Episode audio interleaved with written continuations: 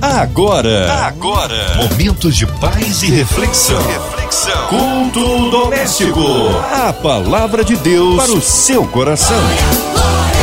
Essa é a sua 93 FM, começando por aqui mais um culto doméstico e hoje recebendo aí o nosso querido Bispo Luiz Fernando, da Igreja Metodista Wesleyana, da oitava região eclesiástica. A paz, Bispo Luiz Fernando, boa noite, graça e paz. Olá, meus queridos irmãos. Aqui quem fala com vocês é o Bispo Luiz Fernando Rames, Bispo da Igreja Metodista Wesleyana. E nessa noite de fé, nessa noite de graça, eu quero cumprimentar a todos os ouvintes da Rádio 93 FM. Amém. Bispo, onde será lida hoje a palavra? Vamos meditar em qual capítulo, versículo, qual livro da Bíblia? No livro de 1 Reis, no capítulo 19, os versos 7 ao 14. A palavra de Deus para o seu coração. Diz assim a palavra de Deus: Voltou segunda vez o anjo do Senhor, tocou em Elias e lhe disse: Levanta-te e come, porque o caminho te será sobre modo longo. Levantou-se, pois, comeu e bebeu, e com a força daquela comida caminhou quarenta dias e quarenta noites até Horebe, o monte de Deus. Ali entrou numa caverna onde passou a noite. E eis que lhe veio a palavra do Senhor e lhe disse: Que fazes aqui, Elias? Ele respondeu: Tenho sido zeloso pelo Senhor, Deus dos exércitos, porque os filhos de Israel deixaram a tua aliança, derrubaram os teus altares e mataram os teus profetas à espada. E eu fiquei só e procuram tirar-me a vida. Disse-lhe Deus: Sai e põe-te neste monte perante o Senhor. Eis que passava o Senhor, e um grande e forte vento fendia os montes e despedaçava as penhas diante do Senhor. Porém, o Senhor não estava no vento. Depois do vento, um terremoto, mas o Senhor não estava no terremoto. Depois do terremoto, um fogo, mas o Senhor não estava no fogo. E depois do fogo, um cicio tranquilo e suave. Ouvindo Elias, envolveu o rosto no seu manto e saindo, pôs-se à entrada da caverna. E eis que lhe veio uma voz e lhe disse: Que fazes aqui, Elias? Ele respondeu: Tenho sido em extremo zeloso pelo Senhor, Deus dos exércitos porque os filhos de Israel deixaram a tua aliança, derribaram os teus altares e mataram os teus profetas à espada. E eu fiquei só e procuram tirar-me a vida. Que Deus abençoe a palavra de Deus. Esse texto é muito conhecido de todo pregador e de todo crente que costuma ter o zelo pela leitura da palavra em especial no Antigo Testamento. Porque nós estamos falando do profeta Elias, o, o, grande profeta do fogo, o profeta do confronto espiritual, aquele que foi levantado por Deus nos tempos de Acabe e Jezabel, nos tempos de gente ruim, nos tempos difíceis, Deus levantou um homem de Deus chamado Elias, o tesbita, para confrontar e para realmente trazer a verdade de Deus para Israel. Mas, como homem de Deus, embora fosse de Deus, era homem. Era homem sujeito às mesmas paixões que a gente, era um homem com as mesmas dificuldades que a gente, era um homem que enfrentava os mesmos dramas pessoais que todos nós enfrentamos ainda hoje. Elias, ele tinha acabado nesse capítulo 19, ele tinha acabado de enfrentar os profetas de Baal, ele tinha acabado de vir de um grande estresse emocional, de uma batalha espiritual muito grande, de um cansaço muito grande, de peregrinação, de luta, de pregação, de aconselhamento, enfim, o homem estava extremamente extenuado, cansado, ao ponto do capítulo 19 dizer que ele, com medo de Jezabel, porque Jezabel, a rainha, tinha ameaçado matá-lo, ele foge, vai ao deserto e ele pede para morrer, isso está no, no, verso 4 do capítulo 19. Ele diz: Ó oh Deus, me basta, toma minha vida, não, não adianta mais viver. E ele dorme, e ele descansa até que o anjo vem, e o anjo lhe dá pão cozido sobre as pedras em brasa e dá água para ele. Ele come, bebe, volta a dormir. Olha, vejam só o cansaço estresse, ele não tem mais vontade de nada ele quer dormir, ele quer morrer, ele está extenuado, ele está estressado, ele está entrando quase que num quadro depressivo. Mas ainda bem que Deus intervém, que Deus vem ao encontro. Primeiro, Deus vem ao encontro dele mandando um anjo para dar comida, para dar descanso, para tomar conta do sono dele. E também porque Deus vai ao encontro dele na caverna. Elias, cansado, depois de comer, ele foge 40 dias e 40 noites. Ele entra no Monte Horebe, o monte de Deus. Olha que curioso, meus amigos, meus irmãos, você que é ouvinte da palavra. Elias está fugindo, como fugindo de Deus, da missão de Deus. Vai para onde? Vai para o Monte Horebe, o monte de Deus. Porque quem é de Deus, quando quer fugir de Deus, acaba encontrando Deus. E Deus olha para ele e diz assim: Elias, o que fazes aqui? Meus irmãos, eu gostaria de pensar algumas coisas com você rapidamente nessa pregação. A primeiro deles é como Elias se sentia. Porque o jeito que Elias se sentia é o jeito que muitos de nós nos sentimos no nosso dia a dia, nós, moradores do estado do Rio, São Paulo, Espírito Santo, Bahia, no Brasil todo, no mundo inteiro. Ah, os sentimentos são medo. Primeiro, o sentimento de medo. Elias estava com medo de morrer. Quantos estão me ouvindo agora estão num leito de UTI, ou estão num hospital, ou estão numa situação de, de perigo, de morte mesmo? Estão com medo de morrer, com medo da notícia, com medo de diagnóstico médico, estão com medo de morrer. E aí Elias se sentia solitário, naquela vivendo numa solidão, ele diz para Deus: só eu fiquei, e ele se sentia assim. E quantos de nós nos sentimos solitários, de não ter ninguém para me ajudar, ninguém para socorrer, não vai aparecer nenhum chapolim colorado para me socorrer? Quem poderá me socorrer? Ninguém, ninguém. Ele olha e a gente às vezes não acha ninguém mesmo. Elias estava cansado, como eu disse, desse excesso de atividade profética, excesso de trabalho, excesso de atividade, excesso de cobrança, excesso de conta, excesso de gente falando, excesso. Isso cansa a gente, isso estressa a gente. Elias tem o desejo de morrer, emocionalmente ele está desgastado, quer morrer, quer parar com isso. E a verdade, meus irmãos, meus amigos, ouvintes da Rádio 93, às vezes situações dolorosas, conflitos, lutas, fardos, tensões, querem jogar a gente para dentro de cavernas, querem jogar a gente para baixo, querem esconder a gente, querem aprisionar a gente, decepções, desapontamentos, tudo isso faz parte de um conjunto de estratégias satânicas para jogar a gente, empurrar a gente para dentro de cavernas, para empurrar a gente para dentro de lugares de solidão, de, de, de, de, de aprisionamento de alma, de, de, de vida, e esse sentimento de perda, porque Elias parece que sente que está perdendo tudo, ele só eu fiquei, e ele não tem mais para quem companheiro de vida, ele, ele se sente quase que enfermo na alma. Mas eu tenho hoje, eu não vim aqui para falar para você sobre situações que nos aprisionam, mas Deus me, me trouxe aqui hoje para ser um portador de boas novas para a tua vida e te dar uma boa notícia: é de que existe um Deus, um Deus que age a teu favor. E como é que Deus age a nosso favor? Eu queria, em primeiro lugar, dizer para você hoje: em primeiro lugar, como Deus pode nos socorrer a, a, a, gente que tem medo, a pessoas que estão solitárias, cansadas, desesperadas, a ponto de desejar morte, de pensar em suicídio. Pelo amor de Deus, ouça primeiro o que Deus tem para falar para você hoje, porque isso vai ser fundamental para você.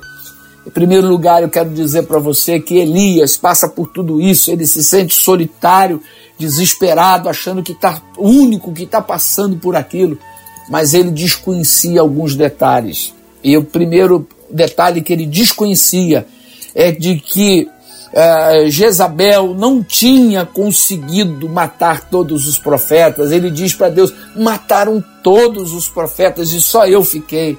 Não era verdade, porque o que Elias não sabia é que Obadias, ele no capítulo 18, um pouquinho antes desse texto, no verso 4 diz que Obadias, ele eh, vendo que Jezabel estava vindo para matar os profetas, ele pegou 100 profetas, dividiu em dois grupos de 50, colocou escondidos em outras cavernas, cavernas de proteção, não cavernas de isolamento.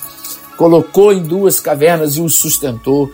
Então Elias não tinha todo o domínio da situação. Às vezes a gente pensa que a gente sabe de tudo, que a gente é o único que tem razão e que só a gente está sofrendo. Mas existiam outros 100 que estavam ali prontos então, às vezes a gente não sabe tudo, a gente pensa que conhece tudo, que a gente que, que a gente está com domínio da razão e às vezes a gente não está com a razão. Quando Elias diz para Deus, só eu fiquei, aí Deus deve ter dado até uma risadinha, um sorriso, não, rapaz, tem outros. E o próprio Deus disse para ele que o, o, o, Elias não sabia, eu tenho mais sete mil que não dobraram os joelhos a Baal, aleluia, oh glória. Às vezes a gente pensa que está sozinho, que não tem ninguém para fazer companhia da gente. Olha, tem muita gente. Eu tô aqui hoje.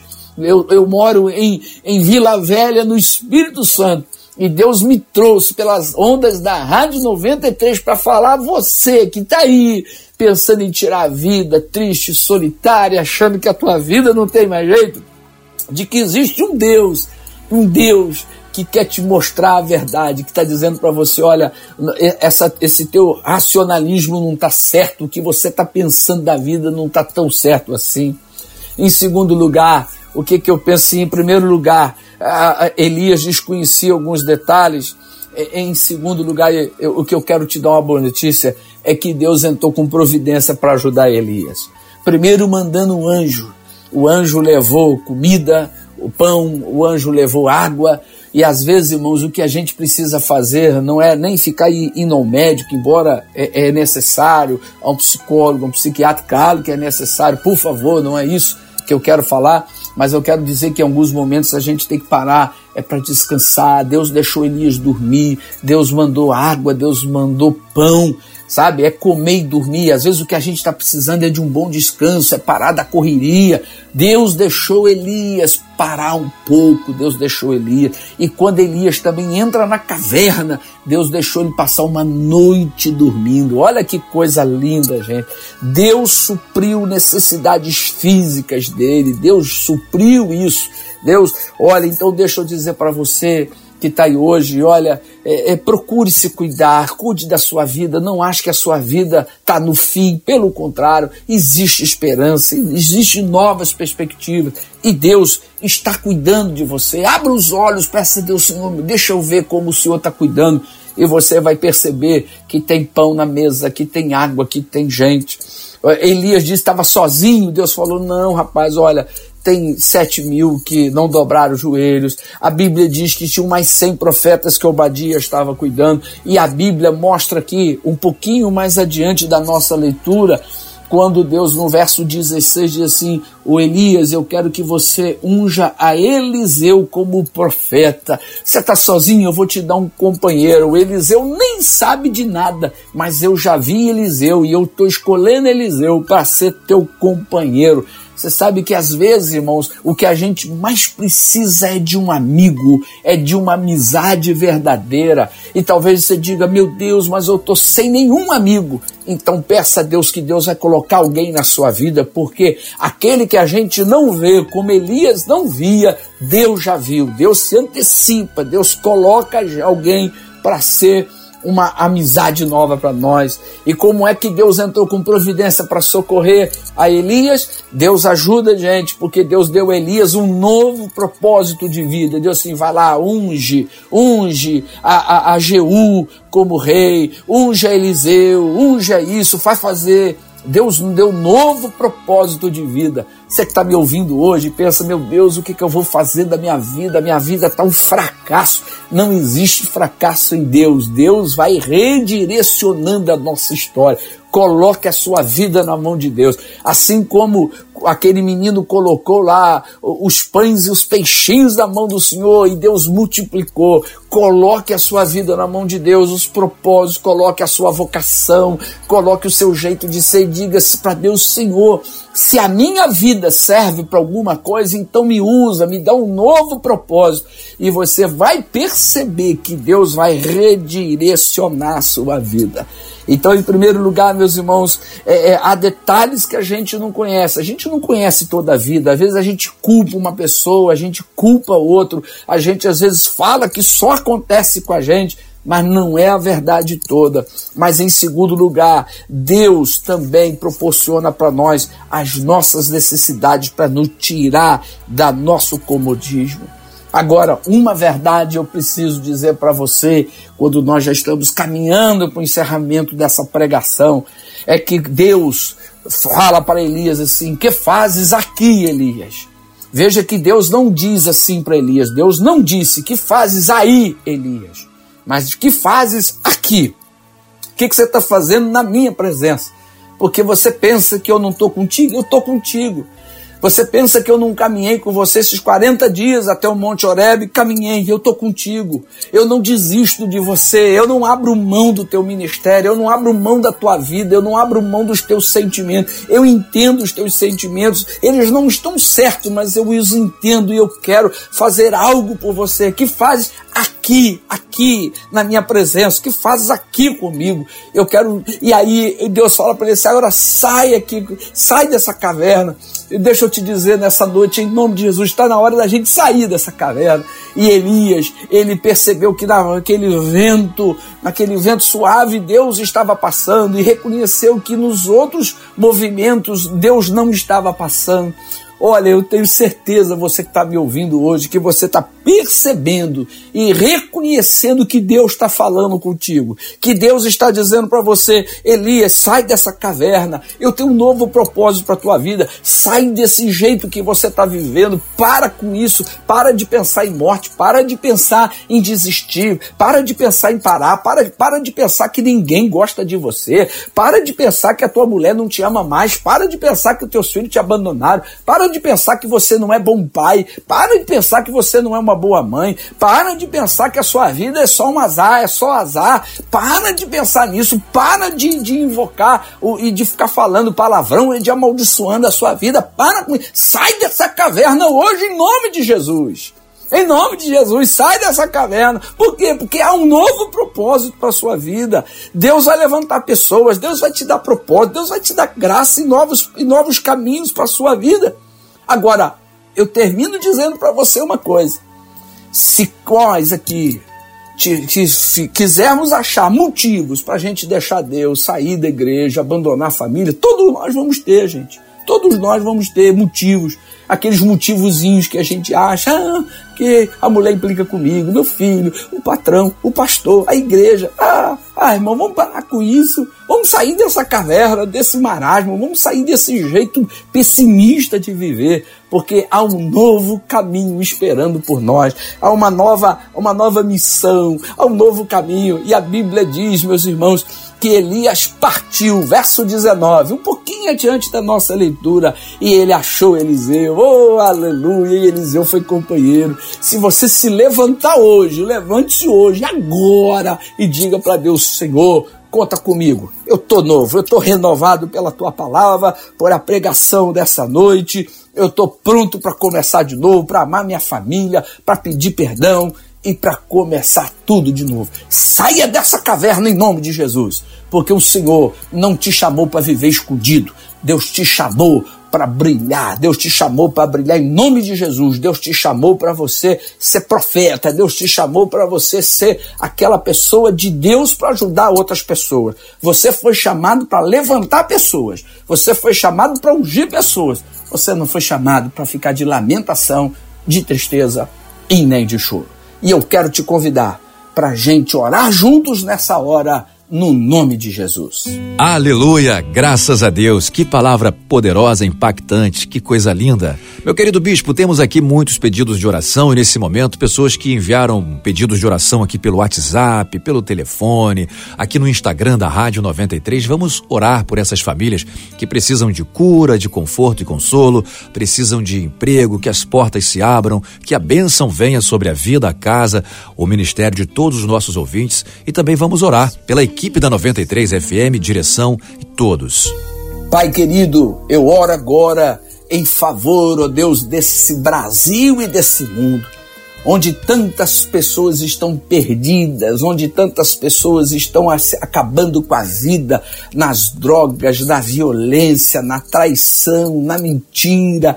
Oh Senhor, tem misericórdia. Quantos crentes estão desanimados, vivendo, ó oh Deus, é, é, é, querendo sair da igreja, querendo abandonar propósitos. Ah, Senhor, a tua palavra nos disse que essa noite nós precisamos sair da caverna e viver um tempo de ministério, um tempo de ungir pessoas e de levantar pessoas.